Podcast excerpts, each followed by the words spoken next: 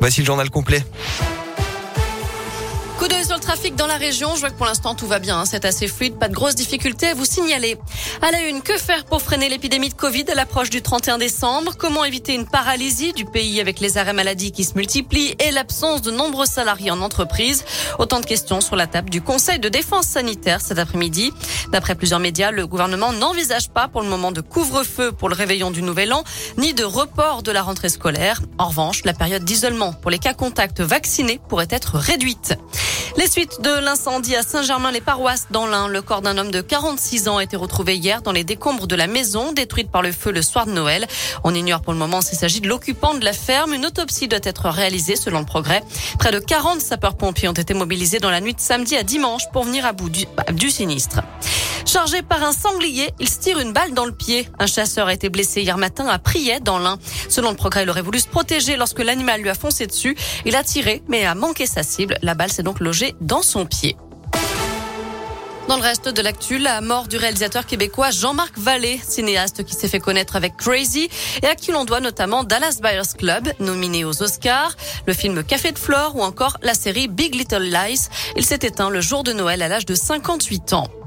Quelques jours avant le passage à la nouvelle année, Radoscoop propose de revenir tous les jours de cette semaine sur ce qui a marqué 2021 dans la région. Les affaires judiciaires, les grands événements, les mouvements sociaux et bien sûr le bilan des sports et les clubs de la région. Et pour commencer avec un peu plus de légèreté, ce matin, retour sur les histoires insolites avec vous, Greg Delsol. Et on commence par cette info à la fois gourmande et locale. Une pizza aux 1000 fromages. C'est un youtubeur qui l'a réalisé à Lyon en septembre dernier et c'était visiblement loin d'être un bleu. Alors pour être précis, il y avait 800 134 fromages différents dessus, suffisant pour entrer dans le livre des records. Les juges ont dû galérer hein, pour les compter. Les concurrents, eux, ont réussi à surmonter leur stress, la fameuse charge émentale. En parlant fromage, on part à la montagne avec cet homme qui a dévalé les pistes du Mont d'Or dans le Puy-de-Dôme en kayak. C'était en janvier dernier. Il a dû prendre du plaisir. Après tous les amateurs de kayak détestent ce qui n'est pas gai. On termine d'ailleurs avec la neige et cet arrêté pris au début du mois par le maire de Cerdon dans l'Ain. Le texte interdit à la neige de tomber sur sa commune. C'était pour souligner les difficultés des petites localités en période hivernale. La neige qui devrait encore ravir hein, cette année les chaudronniers. Alors pourquoi eux? Eh bien parce qu'ils adorent le ski de fonte. Merci Greg pour le récap. Un mot de foot, quelle sanction pour les Lyonnais après les incidents lors du match Paris FC OL La commission de discipline de la fédération auditionne aujourd'hui les différentes parties et devrait annoncer sa décision dans la foulée, donc en fin de journée.